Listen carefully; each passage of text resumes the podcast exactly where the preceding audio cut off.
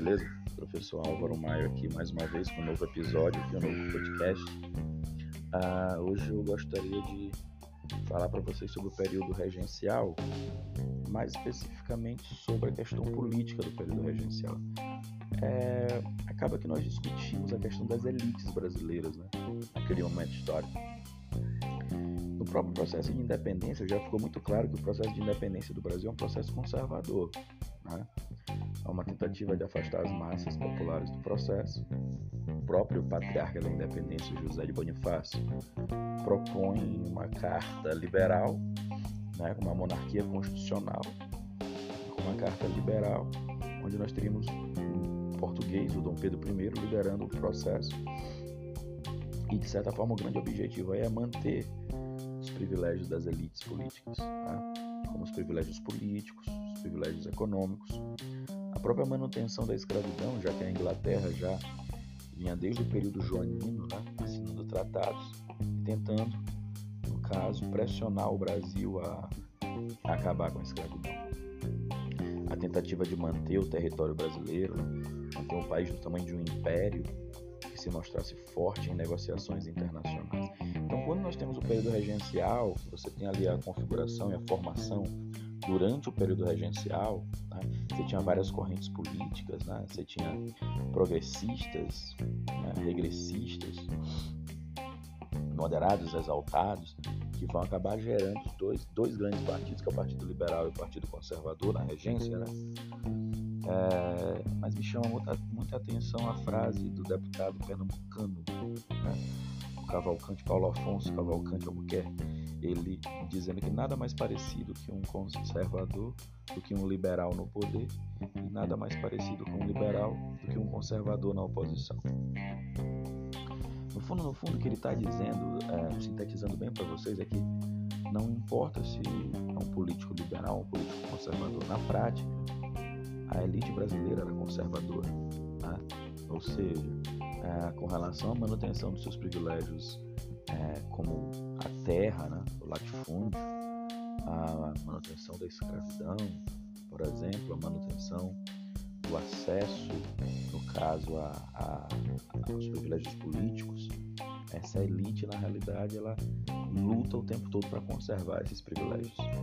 Ah, então, essa elite liberal ou conservadora, né, do Partido Liberal e do Partido Conservador, ela vai discutir ali, a, a, a grande discussão do momento era é, o regime político a ser implantado num país do tamanho de um império deveria ser qual? Né? Deveria ser um modelo mais centralizado, politicamente falando, né? que, ou um regime mais pautado ali, vamos dizer, no federalismo norte-americano. Tá? Ou seja, a discussão vai ser em torno né, é, da centralização política ou da autonomia provincial, né? autonomia para as províncias. Tá? É lógico que quando você pensa os políticos que estão no poder os grupos políticos que são beneficiados pelo poder central, né? é, que vão ser indicados, né? governadores de província, os cargos pelo poder central, é, você entende naturalmente que esses grupos eles pregam a centralização do poder. Por quê? Porque eles são beneficiados, no caso, por medidas do poder central. Então, é, você tem as grandes elites, geralmente, né, que a gente vai chamar com o passar do tempo de oligarquias, né? Essas grandes elites regionais, provinciais, geralmente beneficiadas por medidas do poder central que adivinham do Rio de Janeiro, pregavam uma maior centralização através do Rio de Janeiro. E esses grupos, geralmente oligárquicos, né, é, é, dessas províncias elas têm geralmente uma oposição dentro, né, outras famílias dentro do Estado que querem o poder que geralmente adotam uma perspectiva mais é, liberal. Né? É, da mesma forma que você tem naturalmente províncias né, que detém um poder maior, né, que detém um poder maior historicamente falando, é o caso, por exemplo, do Rio de Janeiro, que é a capital do Brasil, tá? é, e que naturalmente os políticos é, é, do Rio de Janeiro, eles vão ser políticos, no caso, é, no caso conservadores, tá?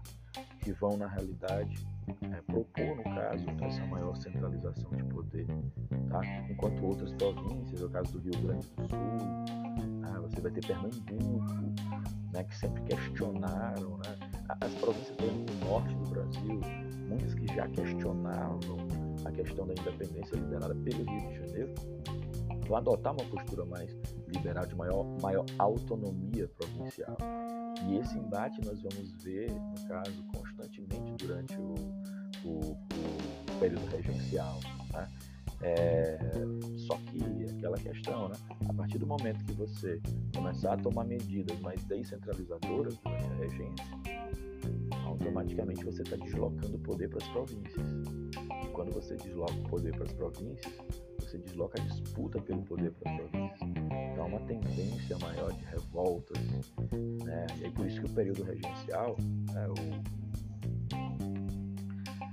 professor, é, agora não é o Allan Kardec, mas ele é, fala justamente desse período de é, guerras civis, né? ou seja, o período regencial é um período, no caso, de, de, de guerras civis no Brasil, onde você tem em vários estados brasileiros pedindo revoltas e muitas até mesmo de caráter é, é, separatista. Entendeu? A gente deve lembrar que aquele republicanismo mais iluminista, que você via, por exemplo, numa revolta separatista como a Conjuração Baiana, ou até mesmo numa Inconfidência Mineira, aquele iluminismo mais radical que você percebe ali numa insurreição pernambucana, tudo isso é freado com um projeto conservador de independência. Se você parar para prestar atenção, essas revoltas separatistas, elas falam em república, por exemplo. Algumas chegam a falar em libertação dos escravos, algumas chegam a falar em regime de igualdade social,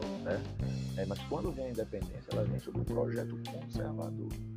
Né? E isso acaba né, deixando essas, esses debates mais acalorados nos períodos posteriores, né? no caso, no caso período regencial. Ok, pessoal? Valeu, um abraço.